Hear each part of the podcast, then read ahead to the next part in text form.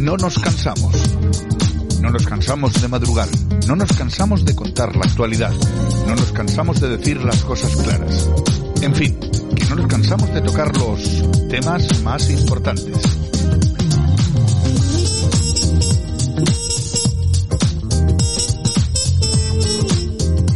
Bueno, pues ya estamos a día 6 de julio 2022, ni más ni menos, y tenemos aquí como siempre a nuestra compi Yolanda C. Yolanda. Buenos días, no nos cansamos. Buenos días por la mañana, eh, bienvenida. No, no, no, lo- no lo sacamos aquí ni con agua hirviendo, que decía que decía aquel, pero bueno, en fin, que son cosas que son cosas que pasan. Bueno, ¿qué tal? ¿Todo bien, no? Pues muy bien. Bueno, ya saben todos nuestros oyentes que el día 15 es nuestro último día, el viernes que viene. Lo repetiremos todos los días. Último día de temporada hasta que regresemos de cara a septiembre. Hay que recargar pilas. Hay que recargar pilas, hay que reconocer y también, oye, es verdad, eh, nuestros colaboradores, la mayoría ya están... Ya te digo, vacaciones. Están todos de vacances, o sea, es una cosa que estamos aquí, menos mal que eh, aguantamos aquí los últimos de Filipinas. Ay, España, ven y cuéntalo. y bueno, y es lo que hay. Pues nada, pues como todos los días vamos a comenzar nuestras seccioncitas de No nos cansamos. Yolanda, ¿te parece bien? ok. Pues venga, vamos allá. El personaje que marca la diferencia, para bien o para mal. El personaje del día es... Joaquín Prat. Joder, el uso que le están dando al Falcon, madre mía, qué barbaridad. Falcon por aquí, Falcon por allá. Pero coño, ¿no se pueden ir en línea regular? Como todos. Yo no sé si el viaje está o no justificado, lo justifica la agenda del ministerio. Pero lo del avioncito de Marras, hombre, hay que dar ejemplo, ¿no? Está la vida muy cara, o para diseño privado. A costa de todos los españoles, porque si lo tienes es cojonudo. Pero el que pagamos todos hay que darle un uso un poquito más responsable, ¿o no, señora ministra? Eh, llegas en Falcon de, de PM, te bajas ahí un paseíto por Times Square y claro, la gente está que trina. Nos hemos vuelto locos. Nos hemos vuelto locos. Estos son los que tienen que dar ejemplo. No vaya ejemplo. Han tirado. A mí que se hagan una foto ahí en Times Square, yo también la tengo. Pero yo no voy en un avión privado con, con, mi, con mi núcleo duro que, que pagan todos los españoles. Es que hay que tener un poquito de vergüenza torera. Pero tampoco eres ministro tú. Ah, ¿eh? Que tampoco eres ministro. Pero los ministros no pueden ir en línea regular. Sí, por supuesto. Yo creo que pregunto. ¿no Pero pueden ir en línea regular? Y también pueden ir en Falcon. No. No. Hombre, sí, No. ¿no? Miembros No. del gobierno No. de España, No. en principio pueden ir en Bueno, No. bueno, vamos a ver. El Falcon no Para eso. La diferencia, por ejemplo, lo que hemos hecho en cuatro al día es ver, por ejemplo, cuánto se costa, cuánto costaría en primera clase para no que no sufran demasiado. Y es verdad que hay casi 70.000 euros de ahorro entre ¿Y una por cosa qué tienes que ir en y primera otra. clase? Bueno, pero es que sé, son ministros. Yo Pero es que yo, pero, pero coño, ¿cómo va a viajar la gente? Pero cómo viajar, a ver, tú te lo puedes, si tú te lo puedes permitir, tú viajas como te da la gana, pero a costa del erario público hay que hacerlo con un poquito de sensatez. Bueno, pues este señor es Joaquín Prat. Exactamente. Esto es eh, en, en el programa que hace. En cuatro, en el programa que, en el programa que hace, que es lo que dice la comparativa. Claro, es que de ir en avión a ir con el Falcon, La oye, cosa cambia. 70.000 euracos. Y Bueno, yendo en primera, vete pero claro, pero lo que, lo que digo yo, efectivamente, ¿por qué tienes que ir en el Falcon? Claro. ¿Por qué? O sea, las cuatro chiquillas que parece que van de viaje de fin de curso te digo. a sacarse selfies en Estados Unidos. O sea, ¿por qué tenéis que ir en Falcon? Luego vamos a hablar de lo que nos ha costado solo la gasolina, pero es que a lo que habrá que sumar Todo. todo lo demás, porque estas van a gastos 100%. Comidas, hoteles, eh, taxis, Hasta el café que se toman piden el ticket. hasta el café que se toman piden el, el ticket. Así que vamos a continuar. De la cama no te levantarás sin un caso de corrupción más. En Buenos Días España, la corrupción nuestra de cada día. Pues bueno, Miguel Barrachina, que es el portavoz de Fomento y Agricultura del Partido Popular en Valencia, acusa al PSOE de desviar fondos del Júcar Vinalopó a gastos electorales. Presuntamente aseguraba que el dinero de ese indispensable trasvase ha ido a financiar, según el juzgado, a financiar las campañas electorales. ¿Cuánto dinerito era esto? Pues no se sabe todavía, pero Bueno, una pasta. Pues bueno, estamos con los casos de corrupción, en fin, que es lo de siempre, lo de cada día, eso, la corrupción nuestra de Exacto. cada día. Subvenciones, subvenciones y más subvenciones. Los políticos se inventan cualquier cosa con tal de regalar nuestro dinero. Pues seguimos regalando dinero. La ministra Yolanda Díaz gastará 500.000 euros en los menús de sus trabajadores de Fogas al Fondo de Garantía Social. Que, que digo yo que ese medio millón podía ir destinado a las colas del hambre. Digo, ¿eh? Porque los empleados de este fondo de Cobran. garantía social cobran un Cobran. sueldo. Y creo que cobran bien. Hombre, cobran un sueldo en condiciones. Pues no se hay que- pagan el menú. Exactamente, que se paguen el menucito, no tienen por qué regalar medio millón de euritos, sobre todo teniendo gente, acabamos de hablar con Sergio Fernández Riquelme, hay dos millones y medio de niños en el umbral de la pobreza en España. Miren ustedes que no hay dinero donde gastar que no sea en los sueldos de estos funcionarios que seguramente además, sin duda, tendrán muy buenos sueldos.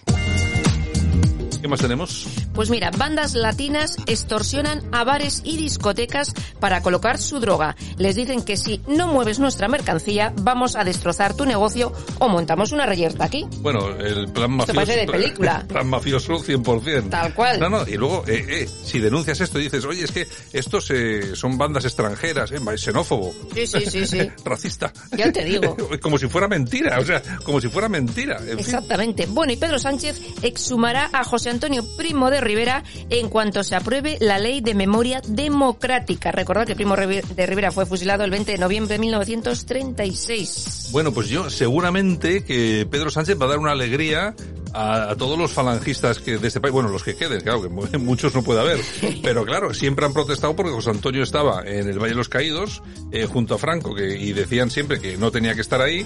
Pues mira, pues eh, me, me gusta esta nueva variante falangista del señor Pedro Sánchez. Ahora solamente le toca ponerse la camisa azul, levantar un poquitín el bracito y ya está. Y vamos, un campeón. que le enseña el amigo Bono, por ejemplo. En fin, bueno, además también un comité de expertos decidirá qué víctimas lucharon por la democracia de 1978 a 1983. Mm, Pues bien, Bueno, ahí está Bildu y compañía. Pues eh, que se vaya preparando, hombre, Felipe González preocupado, porque dicen, oye, que me pilla lo del gal. Ya te digo, ya te digo. Bueno, según Eurostat, como bien comentabais antes, el índice de miseria en España se dispara por la falta de trabajo y la galopante inflación. Miseria en miseria, España, ¿eh? miseria. Aquí estamos hablando, estamos todo el día viendo en la televisión a las influencers, eh, todas vestiditas con sus no sé qué, grandes hoteles, coches, pero la realidad de los Es españoles de a pie es otra bien diferente. Es que cuesta llegar a final de mes, los sueldos son lo que son, y bueno, pero parece ser que estamos viviendo en, en jauja. Esperen ustedes después del verano la que va a venir y sobre todo como anuncian ya los economistas de prestigio, la que nos va a caer como crisis económica a partir de septiembre. Gorda. Nos vamos a ir preparando. Muy gorda. Bueno, y Ada Colau ganaría las próximas elecciones en Barcelona, eso sí, según un barómetro municipal. Bueno, bueno, hay una cosa aquí que decir, vamos a ver, si ganan las elecciones es porque la gente les vota, ¿vale? Claro. Entonces, como somos demócratas y esto es democracia, me parece muy bien, porque han votado. Eso sí, luego ustedes lo disfrutan. Todo lo que están viviendo en Barcelona, con la violencia, los asaltos, las peleas a machetazos por la noche, los robos a los turistas, eh, que se vayan todas las empresas porque eh, aquello es una guarrería, con perdón de los de mis amigos catalanes, pero como ellos me lo cuentan, pues lo digo. Pero si ustedes le votan, votenle. Ahora, luego a disfrutar de lo votado. ¿eh? Claro, no protesten. Bueno, inmovilizan un autobús en Marcilla, Navarra, tras alertar los pasajeros de que el conductor esnifaba droga al volante. No te lo pierdas. Cualquier Claro, cosa. le para la policía, pa- paralizan el autobús y positivo en drogas. Es que... Increíble, ¿eh? es, Es, bueno, es el país que tenemos. Así es. Bueno, la fresa se marcha de Huelva a Portugal por el bloqueo de los fitosanitarios. La Unión Europea ha prohibido el uso de estos fitosanitarios en el campo, pero Portugal ha establecido una serie de excepciones que España no ha tocado. Es decir, que por ejemplo la fresa de Lepe y todo aquello, que era famosísima en todo el mundo, Ya no va a ser famosa, va a ser portuguesa. va a ser portuguesa. Bueno, pues oye, ¿qué vamos a hacer? Ay, Pues, señor. otro golpe económico para Así el tema. es, así es. Vamos bien. Bueno, los robots ya se utilizan como camareros en un bar de Alicante. Los dueños aseguran que trabajan todos los días, oye, y que no tienen vacaciones. Y no cobran. Pues, oye, así un gobierno con ministro también podemos poner robots, ¿no? Hombre, yo creo que sí, hombre, mejor trabajo harían seguramente que los, una pasta. que los ministros actuales. Vamos, y vamos, seguro que no se iban, no se iban a Estados Unidos en Falcon, se conectarían a la red y con, y con sus colegas robots de Estados Unidos Tal podrían cual. charlar tranquilamente. Es una opción. Ay, de verdad. Bueno, y Francia declara la economía de guerra y podrá intervenir las centrales de gas. Bueno, tampoco. Ojo al es- dato. Tampoco eh, es que nos llame mucho la atención, sobre todo cayendo la que está cayendo. Pero yo vuelvo a avisar, es que estamos en verano. Ya verán ustedes cuando llegue el invierno, con toda la crisis que hay con el tema del gas, el petróleo. Nos espera una muy gorda. Vamos a pasar momentos. Es que lo que pasa es que todo nos parece que sucede muy lejos. Nada, la guerra está lejos. eh, la crisis, bueno, a nosotros cómo nos va a ir mal si, mira, vivimos en. Bueno, bueno, bueno. Bueno, bueno, bueno. También había países en los que decían aquí no va a pasar nada y que están hoy como están. Así que cuidadito. Además, sobre todo, el problema, el problema no es que venga una gorda y mala. El problema es que el que tiene que gestionar esa gorda y mala es el peor que nos podía haber tocado en este momento. Porque si usted me dice, es que tengo en el gobierno a un tío responsable, patriota, que sabe lo que hay que hacer, que sabe que hay que tomar determinaciones serias, duras en su momento para luego poder salir del, del bache, pero es que tenemos a un tío de barbacoa y parrillada en, en Doñana. Es que claro, es que cómo vamos a salir de cómo Así vamos, es. cómo vamos a salir de esto. Pues bueno, Bueno, y continúan las amenazas islamistas. Eh, La Secretaría General de Instituciones Penitenciarias ha hecho llegar un aviso a los funcionarios de prisiones advirtiéndoles de la existencia de una clara amenaza a los miembros de este colectivo. Una revista islamista parece ser que ha hecho un llamamiento a matar a los guardias y seguirles a su casa hasta apuñalarlos. Bueno, pues solamente les quedaba eso ya a los, a los pobres funcionarios. Encima que lo pasan fatal, hay que reconocer, aquí hemos entrevistado en alguna Sí. ocasión a la presidenta de los, de los, de los eh, funcionarios de prisiones, bueno, que cuentan historias, vamos, para echarse a temblar. la o sea, realidad supera la ficción. La realidad, o sea, es que se ven cosas, pero, y ahora encima le sumamos esto de los yihadistas. Es que hay que andar con mucho ojo, no es Sí, ninguna sí, broma, sí, ¿eh? sí, sí, para nada. Bueno, y 700 menores han necesitado atención por abusos en cuatro años, estando tutelados por la Consejería de Oltra. ¿Cuántos? 700. 700, o sea, es que esto es una masacre. Sí, sí, es que sí. es una, es una, no es un caso aislado del caso del marido, de la ultra que abusó de una niña. No, no, no, es que son cientos de niños y sobre todo bajo las órdenes de esta gente. Exactamente. ¿Eh? Lo que está pasando en la Comunidad Valenciana, lo que está pasando en Baleares, un verdadero escándalo, ¿eh? Y todavía podemos contar cosas peores, pero bueno, hoy solamente les vamos a contar lo que nos ha costado el combustible del Falcon para la gira de la ministra Montero. 95.200 euros. 95.000, 100.000 euritos en gasolina que viene. Ya te digo. Eso sí, luego se han hecho unas selfies magníficas. Unas selfies que no tienen precio. Pues 95.000 euros solo en el combustible. Luego hay que sumarle, pues eso, hoteles, comiditas, cafecitos, taxis, porque hay que moverse, claro. ¿Y alguien, alguien de ustedes saben eh, qué han ido a hacer allí o qué han hecho?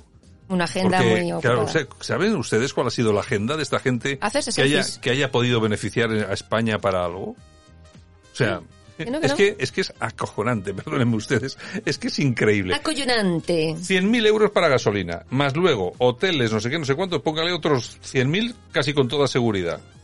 Bueno, pues Más, 200 más. Nos va a 200.000. costar más de 250.000 euros el viaje, ya verás. Sí, seguro que sí, seguro que sí, porque no nos hemos enterado ni dónde han comido, ni cómo, ni en qué hoteles se han... Es que, claro, Hoteles no- de cinco estrellas. Si Hombre, van en Falco, que menos. Hombre, claro, no se van a ir a un hotelito de dos estrellas. No van a ir a estos que salen en las películas.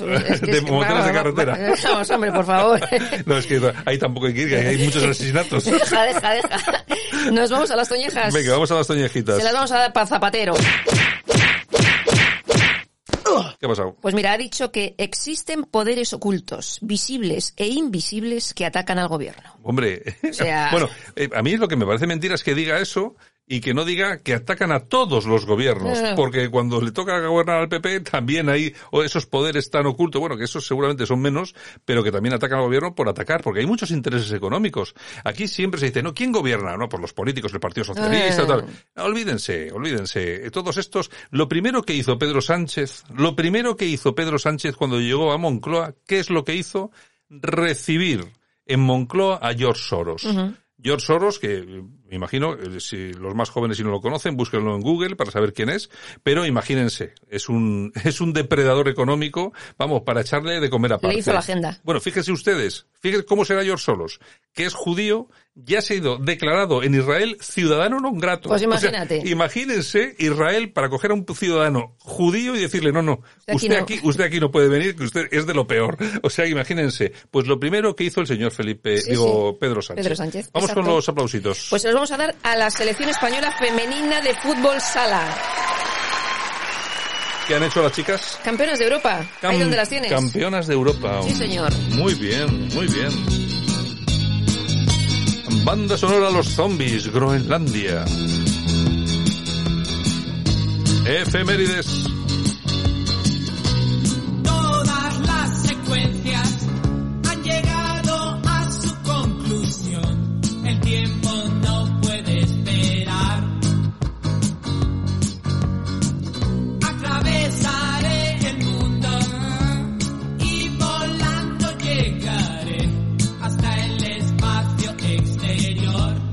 Bueno, los zombies, qué buena esta canción, como me gustaba a mí, de los 80, claro. Claro, los 80, los míos. ¿Por y cómo me tenemos? gustaba y cómo bailaba. Bueno, pues porque tal día como hoy del año 1964 nace Bernardo Bonetti, fundador del grupo Los Zombies.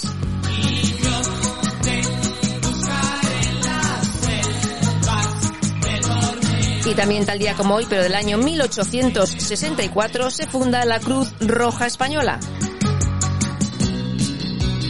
Nos vamos al año 1980 porque tal día como hoy de ese año nace Pau Gasol. Y también tal día como hoy, pero del año 1946, nace otro grande, Sylvester Stallone. Pues es grande de verdad, además. Por eso. Pero de tamaño. Tamaño. Y también tal día como hoy, pero del año 1946, nacía George Bush. Hijo. Y ahora nos vamos al año 2008 porque tal día como hoy de ese año el grupo Tequila reaparece tras 25 años separados en la BBK Live de Bilbao.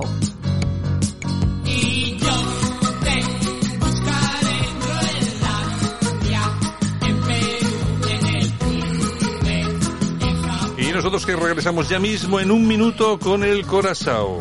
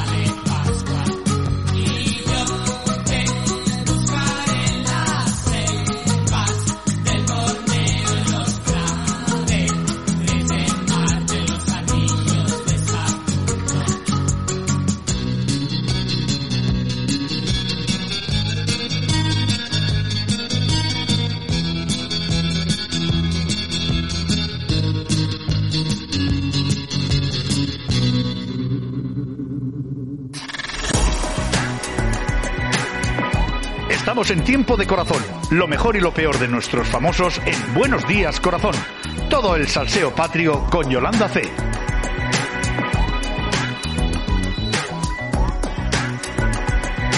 Bueno, pues estamos en tiempo de corazoncillo. Yolanda, ¿qué tal? Pues aquí, aquí seguimos con otro culebrón Oye, internacional. Oye, cómo me gustan a mí los zombies. Siempre me han gustado. a mí también. Yo lo bailaba mucho, porque otro- antes había discotecas, ¿eh? Hay otro tema que también me gusta mucho, que es eh, extraños juegos. A ver si nos lo busca Javier y lo ponemos también y lo escuchamos.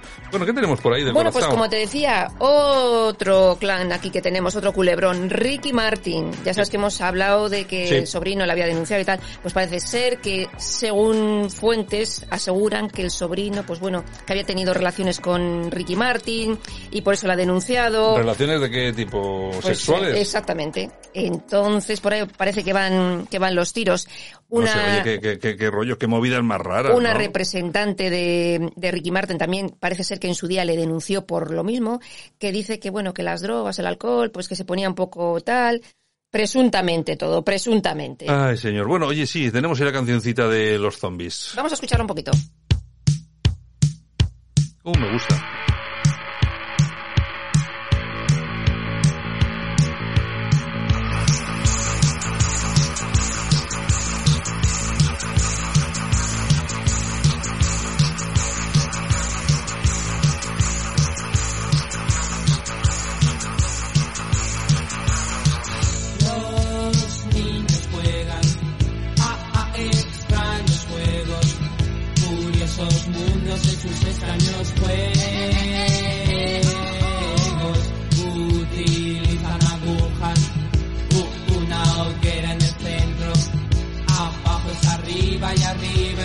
my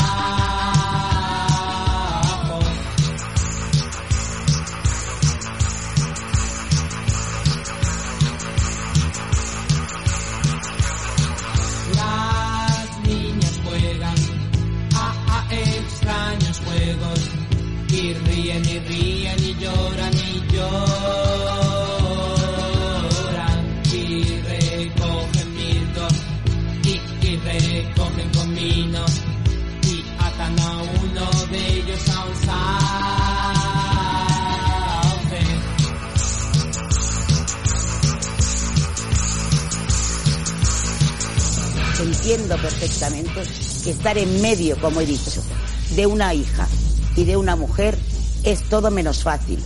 Eso es, son las palabras que yo le he dirigido a usted, José Ortega Cano.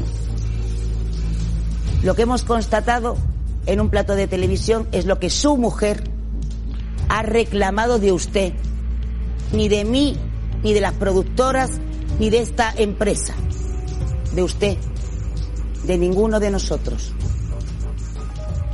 Que su hija ha contestado en otro programa de esta casa para la que trabaja, esta que la que usted dice que le estamos amargando la vida, pues, pues para esta casa que le está amargando la vida trabaja su hija y su mujer. Y lo único que hemos hecho es recoger las palabras de su hija hacia su mujer y de su mujer hacia su hija. Así que arréglenlo ustedes en casa, José Ortega Cano. Porque así evitará que en los platos de televisión se hable de usted y de su familia. Bueno, pues eh, Esther Lu Campos yo creo que tiene toda la razón. Vamos a ver, el problema no se genera en Telecinco, ni en las productoras de Telecinco, ni en los programas de Telecinco. Además, esto viene a cuento porque Kiko Hernández eh, aseguraba ayer en el programa que habían tenido una reunión Gloria Camila, su hija y su mujer en la casa el pasado sábado. Él dice que es mentira, que no se han reunido, pero hay imágenes que se ve entrando y saliendo a Gloria Camila. Y parece ser que el ultimátum de Gloria Camila es que si, oye, si vas a volver a hacer entrevistas, tu representante nada, el mío, para todo. Ultimátum. Y claro, lo ha contado Kiko Hernández, este Ortega Cano ha llamado, se ha puesto como se ha puesto, y claro, le ha respondido Terelu Campos. Claro, es que no sé. Yo creo que ese es un tema que tenían que solucionar ellos en su casita y dejar de hacerlo en televisión, pero... Esto se va a hacer más grande, ¿eh? Sí, bueno, yo me imagino que esa relación ya está muy deteriorada y me da la sensación que están como en las últimas o poco le falta. Yo te digo. Me da la sensación. Bueno, ¿qué más En tenemos fin, por ahí? bueno, tenemos otro clan, otro culeblón, otro cule- culebrón, Piqué, que Cule- dice... un culeblón. Exactamente, culeblón, culeblón. Como vamos a, a cruzar el océano, pues bueno, quiere evitar verse como colate, porque claro, si Shakira se lleva a Miami a sus hijos, pues dice que no... Que no los ven ni no para... ve, que igual se tiene que ir a vivir allí como colate, que está viviendo en Miami, Para porque si no ve a sus hijos. Ya, ya, ya. Entonces quiere evitar que sus hijos vayan a Miami y ahí esa es la guerra que van a tener con Shakira. Por dinero no, porque cada uno es independiente y tiene su pasta. La custodia de los hijos. Claro, y es que ahí eh, dinero no falta a ninguno de los dos. Nada, nada, decir, nada, son, nada. son millonarios de verdad, que decía aquel. Claro. Bueno, ¿quién tiene más dinero, Shakira o, o Piqué? Igual Piqué, ¿eh? No sé yo, Shakira lleva mucho tiempo ganando muchísimo dinero, ¿eh? Sí, lo que pasa que... Pero Piqué últimamente también gana mucha pasta. Lo que pasa es que Piqué eh, últimamente gana mucho dinero, ha ganado mucho dinero porque ha pillado años muy buenos en el, en el Barça que pagaban lo que no tenían que pagar, así están ahora, a punto de cerrar. Y mm, aunque últimamente se ha bajado la ficha, me parece que la última ha sido de dos millones y medio porque la enseñó él mismo. Pero bueno, aparte de eso, lo que está ganando con la, con la empresa que tiene. Pero yo creo que tiene más pasta Shakira. Sí, Sí, yo creo que sí. hombre, es que Shakira ha sido una estrella global. Exactamente. Es que Shakira ha Es sido que una nos estrella pensamos global. que Shakira es la mujer de Piqué. No, no, pero no. es que Shakira es mucha Shakira, Sí, ¿eh? sí, sí. O sea, Ella no es lo que era, pero Ya. bueno, sí que es pero lleva verdad. toda la vida currando y ganando mucha pasta, ¿eh? Hombre, yo ya te digo, no lo sé. Tiene que haber por ahí alguna página que diga más o menos la pasta que tienen que tener cada uno. Hay que buscarlo. Mañana te lo traigo. Vale. Bueno, y seguimos con Kiko Hernández, porque ya sabes que se ha suspendido la obra de teatro Mm. y todo el mundo dice que es porque no iba la gente al teatro y tal y cual. Y él dice que es por problemas eh, personales y por problemas de salud, que ahora se va a dedicar a la producción de... A la producción.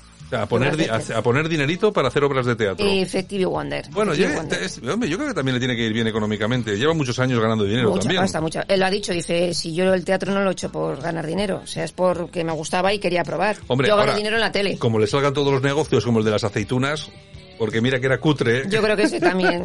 Este gana dinero en Sálvame y en todo esto que vende de teletiendas y todas estas cosas, Sí, así, sí, porque sí, vamos, Oye, pero lo de las aceitunas es que era muy cutre. es ¿eh? que solo el un diseño... bote, un bote de plástico con una pegatina cutre con la cara. vamos. Y se piensa que tú te piensas que por poner tu cara vas a vender aceitunas, pero vamos a Pero ver. si es que, tú, fíjate vamos. la Esteban, tú fíjate la Esteban lo que está haciendo para vender y, y bueno, y la ha salido, oye, ¿te has dado cuenta que desde que ha salido lo del gazpacho y esto de la Esteban, ahora han salido todas Todos. las, todos a hacer lo mismo? Todos, todos, todos, todos anunciar gazpachos. O sea, es Este es el increíble. mejor, este es el mejor, este es el mejor. Increíble la competencia que le están haciendo a la pobre Belén Esteban. Pero es que Belén Esteban tiene un equipo de marketing que sabe hacerlo. Es que este ha cogido el mismo, ha elegido el bote más cutre ahí en un- una tienda de esas la- que venden todo la, a la imprenta, a la imprenta debajo de casa, hazme unas Eh, pegatinas. Y ya las ha puesto las pegatinas a todas las aceitunas Y y, punto pelota, en fin.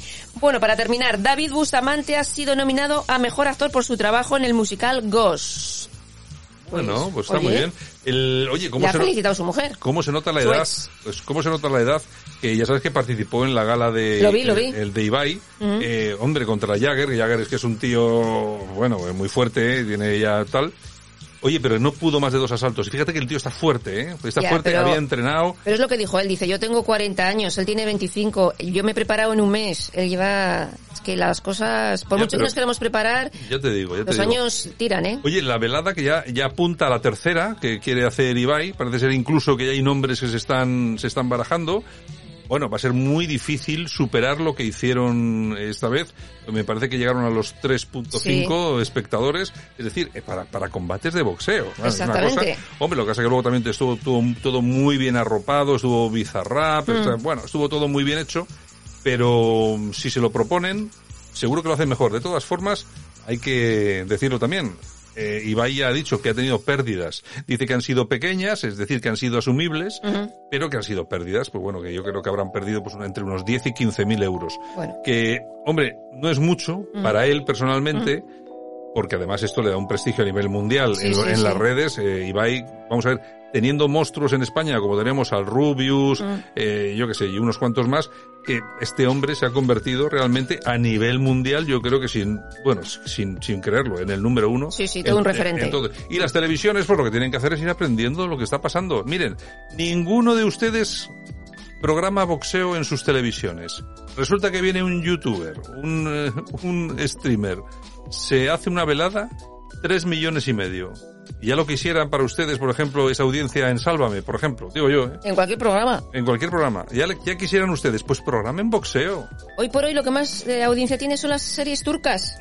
es que es alucinante. Es que lo de la de las series turcas también, es que es una cosa... Oye, mi madre se las ve todas. Oye, pues es que- Dice que la entretienen y así no piensa en otras Y tú cosas. también ves. Yo alguna zapeo, sí. Vamos, sí, yo sí, es que sí. yo, vamos a mí, mi- mi- vamos a ver, Yo me enganchaba a las venezolanas. mi, razona- mi razonamiento tal me impide ver películas turcas, sobre todo sabiendo que hasta los personajes son falsos. Yo me- O sea, ves a toda la gente blanca, pero si no hay, si no hay gente blanca, bueno, hay cuatro en Turquía. no Yo me enganché los 80 a la de Los ricos también lloran y Cristal. Ay, Dios mío. En fin, bueno, mañana regresamos, Yolanda. Vale, venga, un beso a todos. Venga, y un saludo, gracias por escucharnos. Mañana regresamos en este Buenos Días España. Un saludo de parte de todas las personas que han hecho posible que esto suene y que mañana volverá a sonar. También de Javier Muñoz en la técnica y este que os habla, Santiago Fontenla. Chao, gracias. Hasta mañana.